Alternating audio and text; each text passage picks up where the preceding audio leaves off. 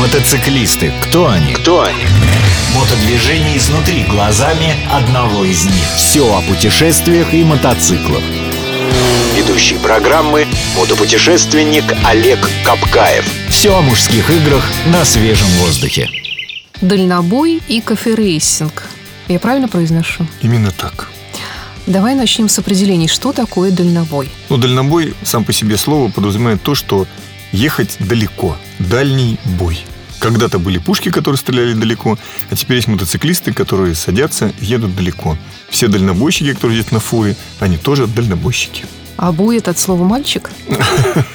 Можно и так, но мне кажется, все-таки этимология это появления этого слова, она идет из того, что дальний бой на дальних подступах. Понятно, воинственно звучит.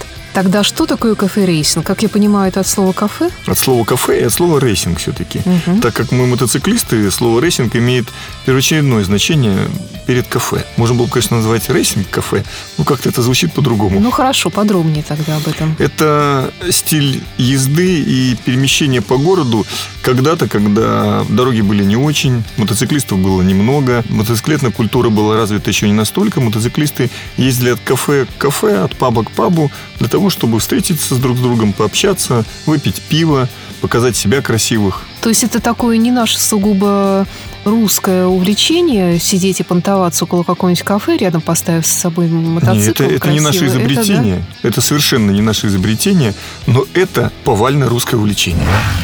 То есть э, можно взять и провести такую статистику, допустим, и разделить мотоциклистов на два вида. Один обязательно мотобой, другой Не кафе-рейсер, мотобой, да? дальнобой.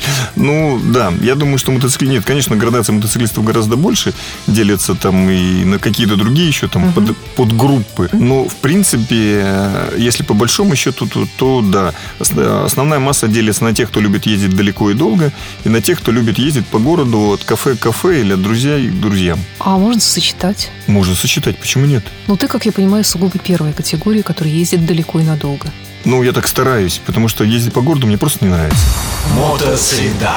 Хорошо, тогда нужно, наверное, определиться с тем, кто может отнестись к первой группе, а кто ко второй. Вот что для этого нужно? Какой-то особый мотоцикл, какие-то особые черты характера? Что? Если вы видите мотоциклиста, который едет в открытом шлеме на маленьком мотоцикле, на этом мотоцикле нет обтекателей и нет ящиков, то, скорее всего, перед вами коферейсер.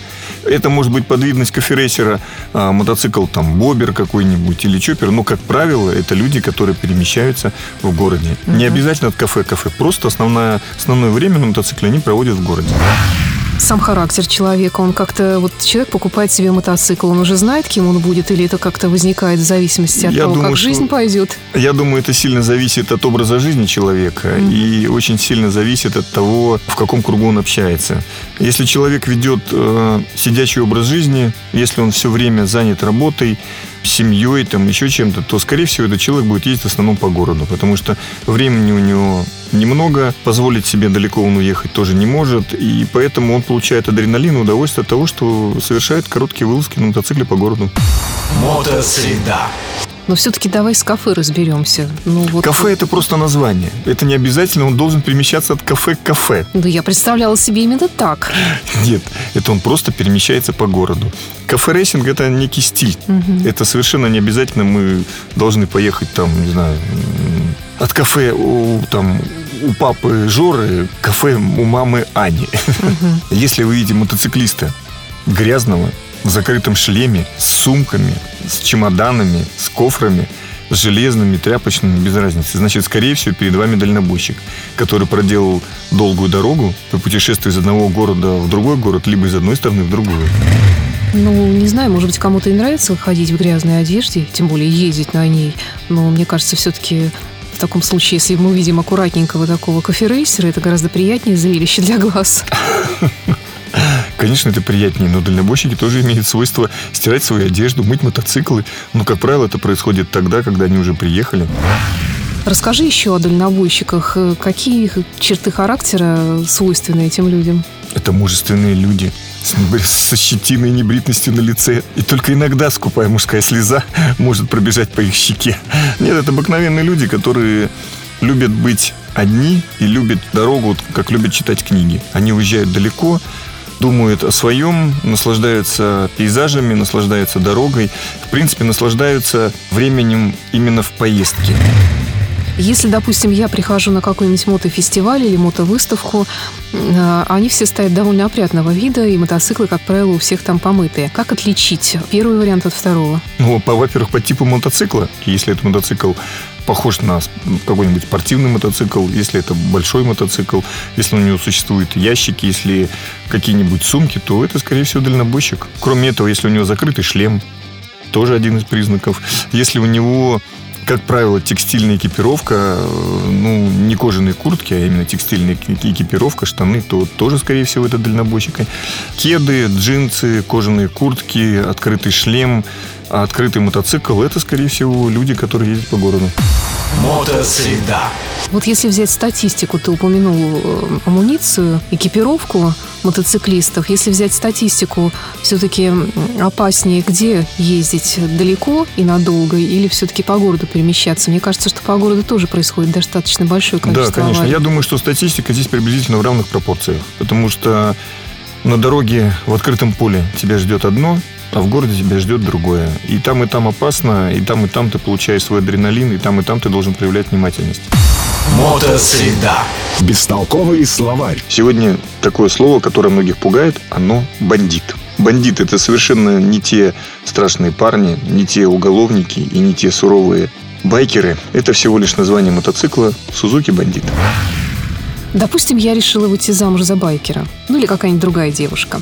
Кого лучше выбрать? Ну, если вы хотите видеть его редко, чтобы он не разбрасывал свои носки и не требовал завтрак, тогда, конечно, лучше путешественника, дальнобойщика. А если вы хотите кататься теплыми вечерами в Санкт-Петербурге, разводить мосты, то тогда, конечно, лучше с коферейсером. И красиво смотреться на мотоцикле, делать множество селфи. Приблизительно и так, да. выкладывать их в соцсетях. Да. Да, то есть, значит, выбираем коферейсинга тогда. Рейсера. Мотосреда. Модельный ряд. Сегодня как раз в гостях у нас Suzuki GSF Бандит, как его еще называют. Мотоцикл пережил несколько превращений. Мотоцикл оснащался э, множеством двигателей и 250, объемом 250 кубических сантиметров, и 400, и 600, и 1200, и 1250. Мотоцикл стал легендой из-за того, что, кроме того, что он получил мотор от спортивного мотоцикла GXXR Suzuki и жесткую раму стальную, при этом он приобрел вид некеда, то есть это когда со спортивного мотоцикла практически сняли весь в пластик. К нему прикрепили огромную круглую фару, но на хвостовом оперении, на хвосте, где сидят обычно пассажирки, у него остался обтекатель и пластик от спортбайка. Поэтому, если вы видите мотоцикл, у которого хвост выглядит как у спортивного мотоцикла, но при этом нет никакого другого пластика и большая круглая фара, то, скорее всего, это Naked Suzuki GSXF бандит. Вот в зависимости от объема мотора вы отличите. Это маленькая чекушка 250 кубических сантиметров или литр 200. Потому что чем больше объем, тем больше мотор. Ну, мотоцикл начал выпускаться в 89 году. Сначала завоевал японский рынок, потому что небольшой объем, но мотор от спортивного мотоцикла позволил ему очень активно и уверенно чувствовать себя в городе. То есть мощность практически взрывная после 8000 оборотов и при этом хорошая управляемость, но возникли недостатки, которые производитель Сузуки быстро исправил. Он увеличил объем мотора, поставив точно с такой же серии мотор уже объемом 400 кубиков, потом 600 и потом уже 1200. Так как мотоцикл чисто городской, он был приспособлен э, и для езды между городами, от города до города и по дальним трассам, потому что это naked, но кроме этого, это еще и классический мотоцикл, на котором сидеть удобно. Но на малообъемных мотоциклах, если у вас рост больше 180 сантиметров, сидеть, конечно, неудобно, потому что короткая база, э, короткое седло, и ногами достаешь до земли. Неудобно, но это прошли в Сузуки и выпустили мотоцикл с объемом 1200 кубических сантиметров, который стал столь же популярен, как и его младшие собратья. А мотоцикл был изначально задушен, как говорят мотоциклисты, то есть э, спортивный мотор был всевозможными техническими средствами придушен, что дало такую волю для тюнинга, что до сих пор бандит считается одним из самых благодарных мотоциклов для тюнинга. Из него делают мотоциклы для трека, мотоцикл для дрек-рейсинга и умудряется снимать э, с объема 1200 кубических сантиметров до 400 лошадиных сил. Это очень много. Кроме этого, из этого мотоцикла делают боберы, из этого мотоцикла делают классические мотоциклы, делают трайки. Индустрия, и, соответственно, ввиду того, что мотоцикл очень хорошо подвергается тюнингу, он просто в эксплуатации, он получил очень широкое распространение. И я бы сказал, что даже а, он стал не легендой, он стал бестселлером среди моделей Сузуки в свое время. Сейчас мотоцикл не выпускается, но все ждут, что вот-вот начнет выпускаться в прежней реинкарнации, потому что мотоцикл, который вышел на смену уже легендарному бестселлеру а, Suzuki Bandit 1200, появился Suzuki Bandit 1250 большего объема, но он потерял ту прелесть, которая у него была, свою грубоватость. При мощном моторе у него изменилась рама, изменился внешний вид, они туда, в общем, вставили то, что обычно вставляется в классический мотоцикл. И раздетый спортивный мотоцикл стал просто банальным классическим мотоциклом. И объемы продаж его упали. А если вы видите мотоцикл, у которого рядный четырехцилиндровый мотор, и у него крышки мотора покрашены в красный цвет, то, скорее всего, это будет Suzuki Bandit. Потому что долгое время это было фишкой э, производителя. А мотоцикл очень сложный в обслуживании в том плане, что э, мотоциклы все старые, и они уже исходили с свой свой пробег и свой, свой возраст. Поэтому, покупая такой мотоцикл, ну, нужно быть готовым к тому, что 9 из 10 этих мотоциклов будут сильно уезжены. Кроме этого, количество поломок у старых мотоциклов, оно очень значительно, поэтому в мастерских такие мотоциклы не любят. Если ты начинаешь что-нибудь в нем чинить, то одно за другим накапливается. И, соответственно, мастерской это не нравится, потому что это не нравится владельцу. И кроме этого, есть некий э, такой, наверное, это фан конструкторский. Мотоцикл в связи с тем, что был выпущен в пику э, хондовскому CB1, э, мотоцикл все время конструкторами совершенствовался. Поэтому два одинаковых мотоцикла, казалось бы, одного года, они могут быть отличаться в каких-то мелочах, а иногда в достаточно серьезных вещах. И это очень сложно. Поэтому все запчасти на эти мотоциклы дорогие, потому что они идут практически на каждый конкретный мотоцикл. Мотоцикл надежный, практичный, универсальный, но при этом в связи с тем, что у него спортбайковский мотор, расход топлива по городу, если открывать все время ручку и тормозить, он, конечно, не сильно радует. То есть он может достигать при большом объеме, при 1200 кубических сантиметров до 10, до 10 литров. При этом, если вы надеетесь, что ваша 400 то есть э, бандит 400 будет есть намного меньше, то вы так сильно огорчитесь, увидев, что он потребляет тоже 7-8 литров. Ну, про расход 250 я не беру, потому что, ну, это, в общем-то, потребление стакана, это как бы совершенно нормально для такого мотоцикла. Стоимость мотоцикла объемом 250 кубических сантиметров, она сейчас на рынке достаточно смешная, потому что мотоциклы все в изрядно потрепанном состоянии, и мотоцикл можно купить там за 50, за 90 тысяч рублей. Причем за 90 тысяч рублей уже все-таки будет мотоцикл более-менее приличный. 400 один из самых популярных бандитов, э, который пользовался популярностью, когда только открылась Япония, все начали заводить, завозить японские мотоциклы, она стоит подороже, ну, не намного, от 70 до 170 тысяч. При этом за 170 тысяч у вас есть шанс, но опять-таки 9 из 10, что вы получите очень приличный мотоцикл, который будет радовать вас еще несколько лет. Свежий мотоцикл там 2011 года, 2010 года может стоить уже там порядка 450 тысяч. То есть это уже стоимость мотоцикла. И стоит подумать, надо ли давать такие деньги за этот мотоцикл, если вы не фанаты некидов и классиков. Когда-то этот мотоцикл был идеален в качестве первого мотоцикла.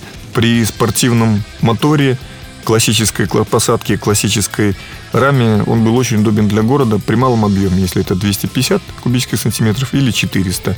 Но после того, как он совершенствовался и получил большой объем, наверное, я бы рекомендовал малообъемный. Но при этом мотоциклы в связи с тем, что сильно поюзанные, изношенные, в качестве первого мотоцикла купить хлам количество хламного железа я бы тоже не рекомендовал. эти мотоциклы угоняли раньше, сейчас достаточно часто, потому что запчастей на рынке нет, запчасти дорогие, и мотоцикл угоняют, как правило, на запчасти. А мотоцикл настолько себя зарекомендовал и стал бестселлером, возможно, даже легендой, что Сузуки даже в 2003 году выпустила специально для фанатов 250 штук всего э, и назвала этот Сузуки Бандит Алькатрас. Это был Сузуки Бандит 1200. Степень престижности этого мотоцикла никакая. Это просто хороший мотоцикл, на котором ты можешь ездить. Но в узком кругу, и если ты на этом мотоцикле вырос и учился, наверное, ты будешь чувствовать себя как э, сторожил. Назовем это так. А оценка по моей шкале 2 балла. Потому что мне непонятен, зачем нужно было вставить спортивный мотор в обыкновенный классический мотоцикл. Тенденции высокой моды, светские хроники, Новинки косметологии. Рецепты идеальных отношений. Всего этого никогда не будет в программе Олега Капкаева «Мотосреда». Все о железных мотоциклах и металлических людях. Слушайте программу по средам в 12.30 на радио Imagine.